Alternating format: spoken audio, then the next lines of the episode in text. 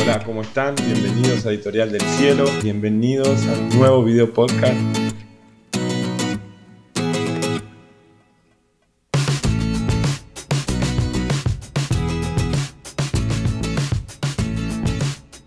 En el día de hoy vamos a estar continuando con esta serie que le pusimos Origen, Propósito y Destino.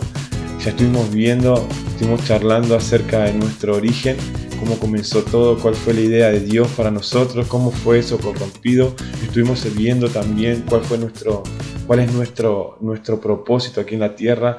Veíamos que y decíamos ¿no? que una de las mayores asignaciones que tenemos como hijos de Dios es mostrar al Padre a través de nosotros, que somos sus hijos. Jesús dijo, el que ve al Hijo, ve al Padre. ¿Se acuerdan? Citábamos ese texto bíblico y también veíamos que la, la creación gime por la manifestación de los hijos de Dios. Eso quiere decir que vos y yo como hijos de Dios tenemos una asignación, que es poder manifestar el Padre a esta creación que está gimiendo hoy con dolores de parto, dice una versión. Amén. Así que ahí entendiendo esos dos principios, ¿no? De cuál es nuestro origen y cuál es nuestro propósito, hoy vamos a charlar acerca de nuestro destino. Y vamos a ver cómo estos tres se unen en, un mismo fin, en el fin del diseño original de Dios. En esta parte final, en este episodio final, quiero que nos enfoquemos en lo que es nuestro destino. Muchos quizás tenemos una idea vaga de cómo será la eternidad con el Señor, pero me gustaría que juntos podamos ver que a través de la palabra no se compara a nada de lo que está en nuestros pensamientos quizás, o lo que teníamos desde antes de conocer este final, ¿no? Que nos muestra el Señor en el libro de Apocalipsis antes quizás de leer el libro Apocalipsis, quizás teníamos una idea vaga y, teníamos esa imagen ¿no? de, de, un, ángel tocando eh, el arpa arriba de una nube y ese sería el final para los cristianos.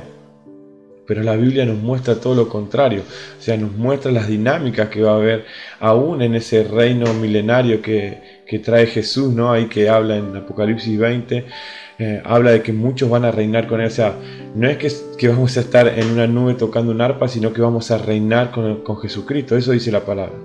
Entonces quiero que juntos la palabra de Dios y la guía del Espíritu Santo podamos ver cuál es nuestra asignación, o sea, cuál es nuestro destino. En esta charla vamos a enfocarnos con respecto a nuestro destino.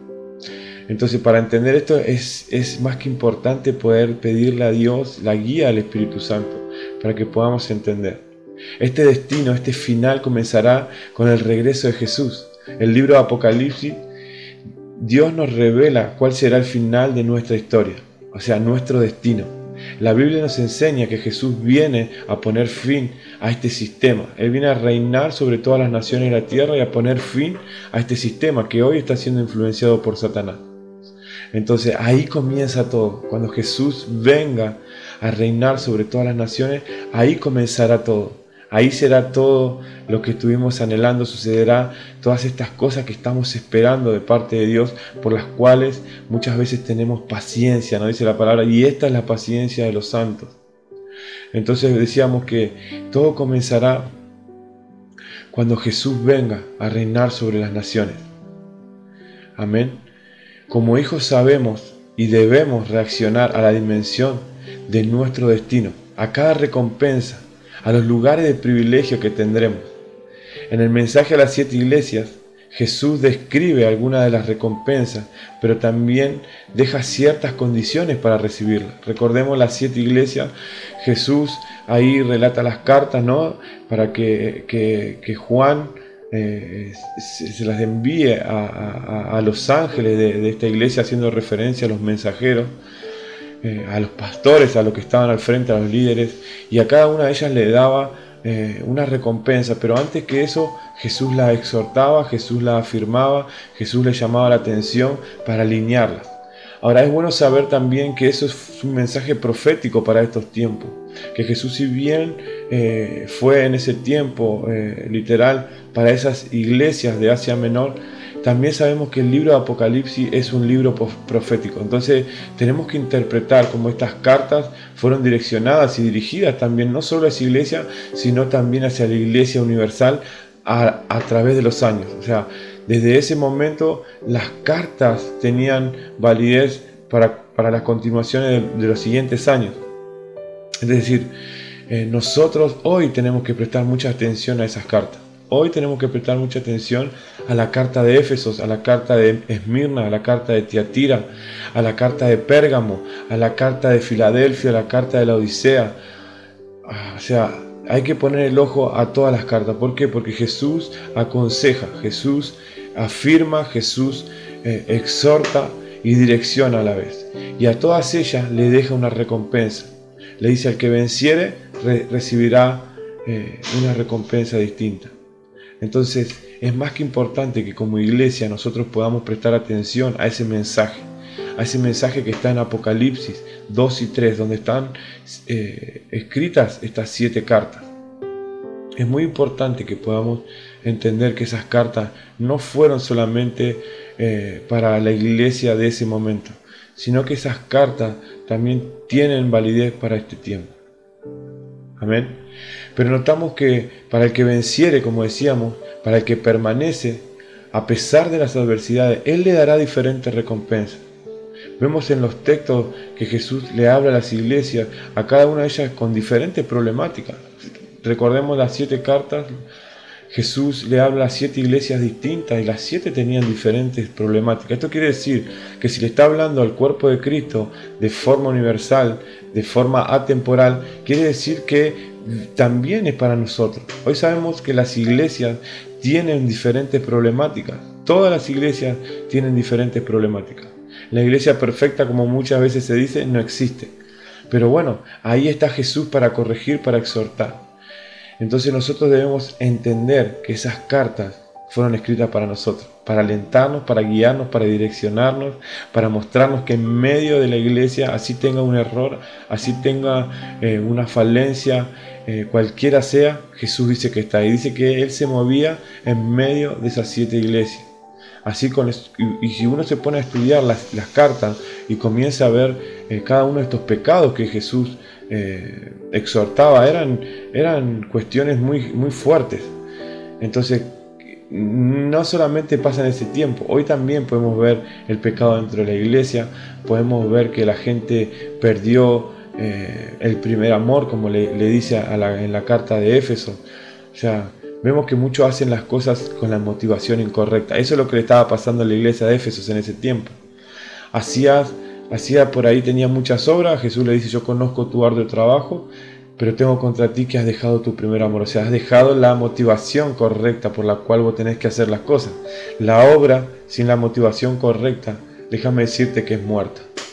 Porque el primero que tiene que estar en nuestras vidas es Dios. O sea, amarás al Señor tu Dios sobre todas tus cosas. Y cuando la iglesia de Éfeso se afanó en la obra, y descuidó y perdió, dice el Señor, su primer amor. Entonces Él viene y los exhorta con esta carta diciéndole, por más que trabajes y hagas y hagas y hagas, si no tienes una relación conmigo, si no recuperas el primer amor, si no vuelves a las primeras obras, no tiene sentido de nada lo que hacemos. Me enfoco en la, en la, en la, en la carta de Éfeso porque es la que Jesús llama a volver al primer amor. Pero así podemos ver también diferentes iglesias que el pecado aún abundaba más y Jesús aún se movía en medio de ello corrigiendo, exhortando y a todas les decía el que venciere. Esto tenés que vencer, si no vences te pasará esto y si vences te pasará lo otro. Entonces vemos como Jesús también estaba en medio de la iglesia direccionándolo en ese tiempo. Y esas cartas son para hoy. Hablamos también de lugares de privilegio cuando decíamos, ¿no? De, que cuando venga Jesús comenzará todo y, y, reinaremos. O sea, son lugares de privilegio que tendremos. Y eso es real, lo vemos en Apocalipsis 20, capítulo 4 y 5. Dice, se sentarán en tronos aquellos que hayan hallado gracia para juzgar y también reinarán con Jesús por mil años. Es decir, Jesús reinará sobre todas las naciones y sus santos lo harán con él en diferentes esferas. Es decir, o sea, eso es lo que está, dice Jesús. Dice, se sentarán en tronos aquellos que hayan, hayan hallado gracia para juzgar y también reinarán con Jesús por mil años. Es decir, que Jesús reinará sobre todas las naciones y nosotros los santos, los que eh, hayan hallado gracia y, y paz para juzgar a las naciones, esos serán los que estén gobernando y reinando con Jesús sobre diferentes esferas. Pero luego de, todo esto, cuando la tierra sea purificada, dice que Jesús viene a preparar la tierra para la primera venida del Padre a la tierra. Jesús viene a reinar, Él, purifica la tierra, Él no la destruye, Él la purifica, la, la redime, prepara todo, lo vuelve todo al diseño original y dice cuando, cuando todo eso sucede, suceda, dice que, que el Padre va a venir a la tierra por primera vez. Pero luego, anotaba esto, pero luego de esto la tierra será purificada, descenderá al cielo, la ciudad santa donde habita el Padre, la nueva Jerusalén, el diseño original de Dios, y ahí habitaremos por la eternidad, donde Dios promete que ya no habrá llanto y no habrá tristeza. Veámoslos en la palabra. Dice, mira, Apocalipsis 21, del 1 al 7, dice, vi un cielo nuevo y una tierra nueva, porque el primer cielo y la primera tierra pasaron, y el mar ya no existía más. Y yo Juan vi la ciudad, y vi yo Juan vi la santa ciudad, la nueva Jerusalén, desciende del cielo de Dios, dispuesta como una esposa ataviada para su marido. Y oí una gran voz del cielo que decía, He aquí el tabernáculo de Dios con los hombres, y Él morará con ellos, y ellos serán su pueblo, y Dios mismo estará con ellos como su Dios. Enjugará Dios toda lágrima de los ojos de ellos, y ya no habrá muerte, ni habrá más llanto, ni clamor, ni dolor, porque las primeras cosas pasaron.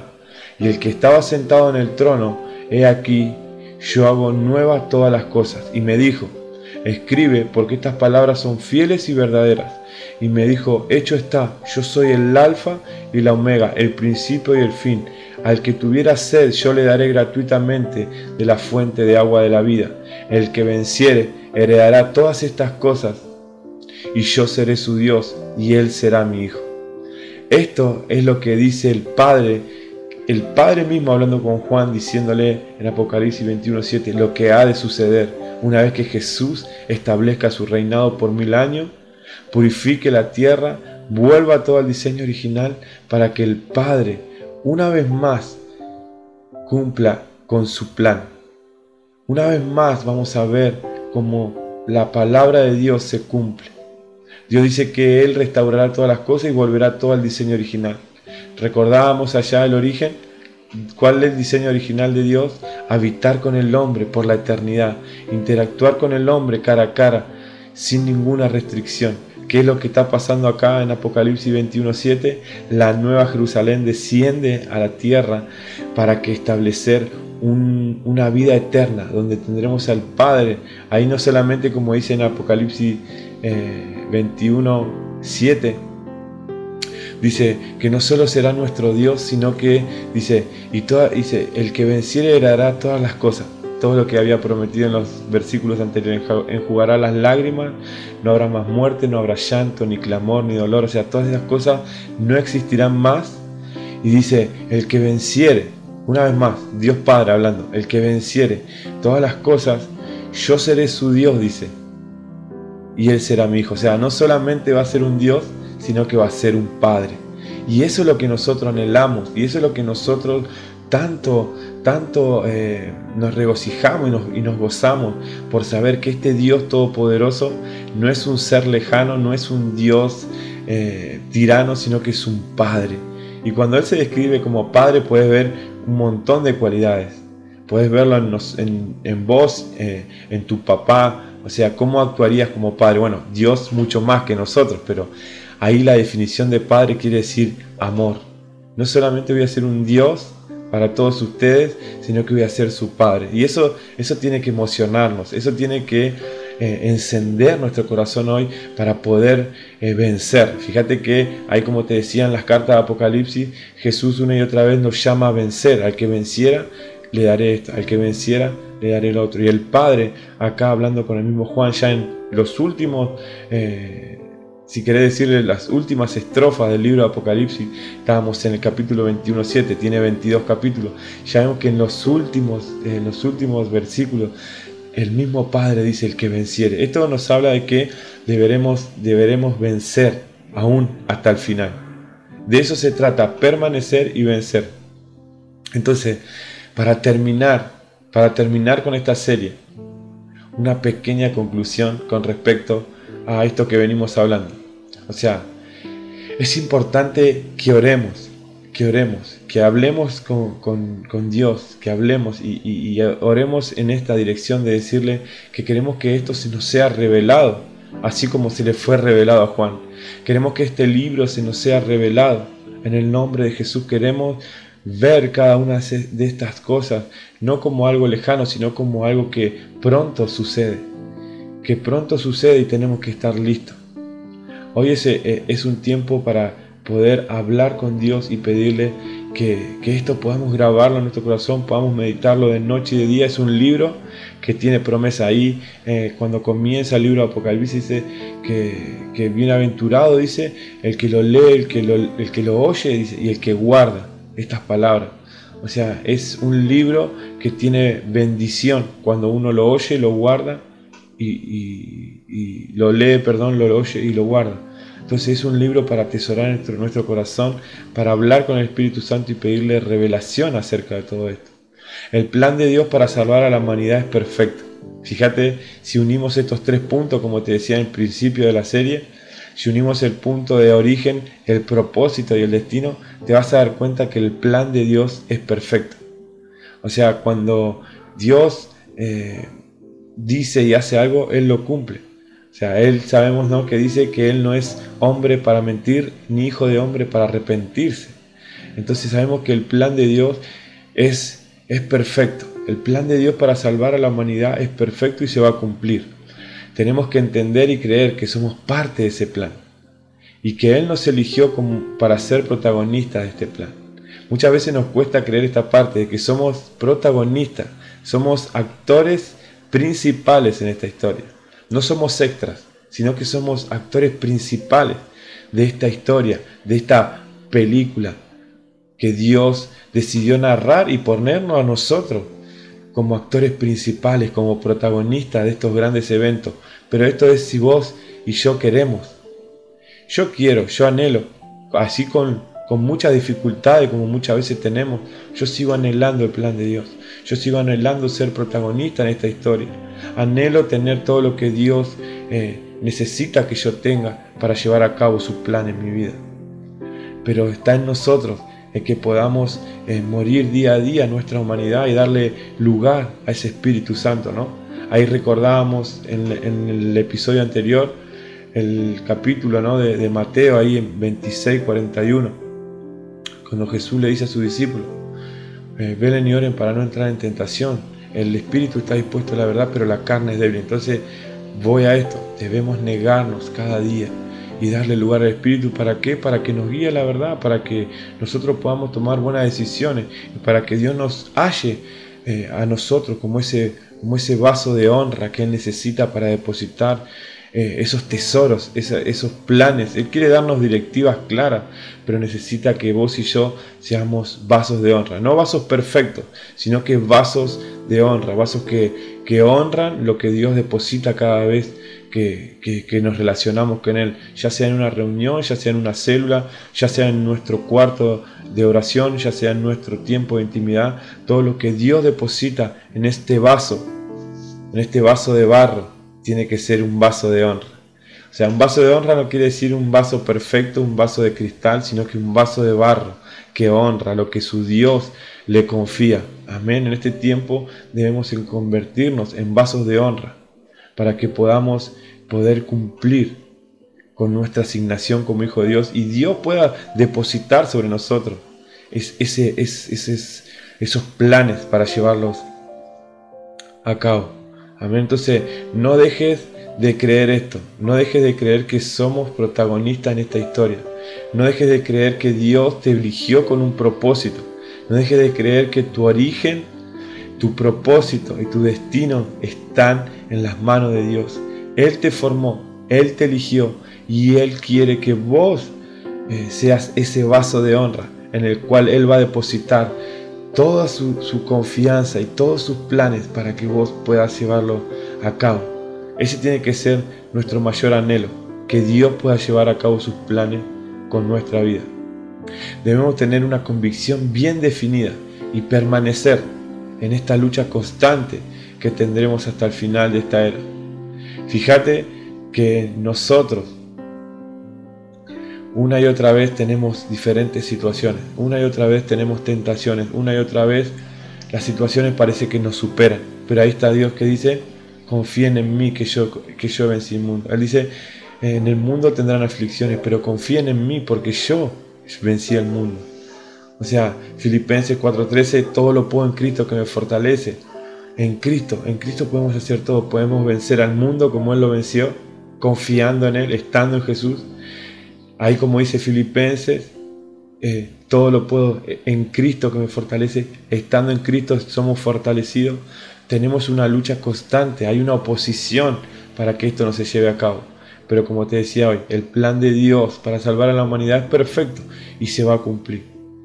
Amén. Así que fíjate que dice Lucas en el capítulo 9, versículo 23, en la versión NBI, dice, dirigiéndose a todos declaró, si alguien quiere ser mi discípulo, que se niegue a sí mismo, lleve su cruz cada día y me siga. O sea, ¿qué está diciendo Jesús? Si vos y yo queremos ser discípulos de Él, tenemos que negarnos a nosotros mismos. ¿Qué es negarse a vos mismo? Es cuando eh, decís, che, voy a reaccionar, no, no reacciones, porque eso hace tu carne. Tu carne reaccionaría ante una situación de una manera tal, pero el espíritu que te guía la verdad te dice, no, no lo hagas. O sea, eso es negarse a sí mismo, a tu personalidad. Ese ADN pecaminoso es negarse a lo como Él actuaría, como Él reaccionaría y decir, no, Jesús no lo haría así. El Espíritu Santo eh, me da la fortaleza para vencer. Y fíjate que dice, eh, lleve su cruz cada día. O sea, esto es diario, es día a día, paso a paso, paso a paso, es vencer, paso a paso, es eh, poder pasar cada situación de la mano de Dios. O sea, Jesús nunca dijo que si creíamos en Él tendríamos una vida perfecta de privilegio y que los problemas no nos, eh, no nos atacarían, para decirlo de alguna manera, sino que todo lo contrario, aún muchas veces cuando entramos en el Evangelio y aún decidimos ser vasos de honra, ahí las luchas son mayores, ahí las tentaciones son mayores, los ataques son mayores, pero ¿qué dice Jesús? Confíen en mí que yo he vencido el mundo. Esto no es para asustarte, sino que para alentarte que cuando te metas en tu cuarto de oración y decidas ser un vaso de honra, aún en tu intimidad con el Señor, cuando nadie te ve y cuando vos decidas ser un vaso de honra, no, no te asustes si te vienen mayores ataques, sino recordá esto que dijo Jesús. Dice, tome su cruz cada día, o sea, se trata de vencer cada día y seguir al Señor, confiando en Él, que Él nos da la fuerza para poder vencer cualquier situación en esta era. Amén. Que Dios te bendiga, como te digo siempre, hemos llegado al final de esta serie. Espero que, que hayas podido ver a través de la palabra el plan de Dios para la humanidad.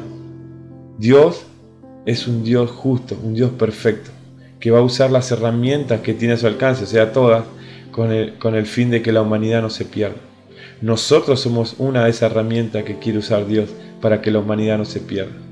Debemos despertar a la inmensidad y a la dimensión, tomar, tomar conciencia de esa dimensión que tenemos como hijo de Dios, la asignación que tenemos como hijo de Dios. Así como siempre te digo, Dios te bendiga y nos vemos en un nuevo episodio.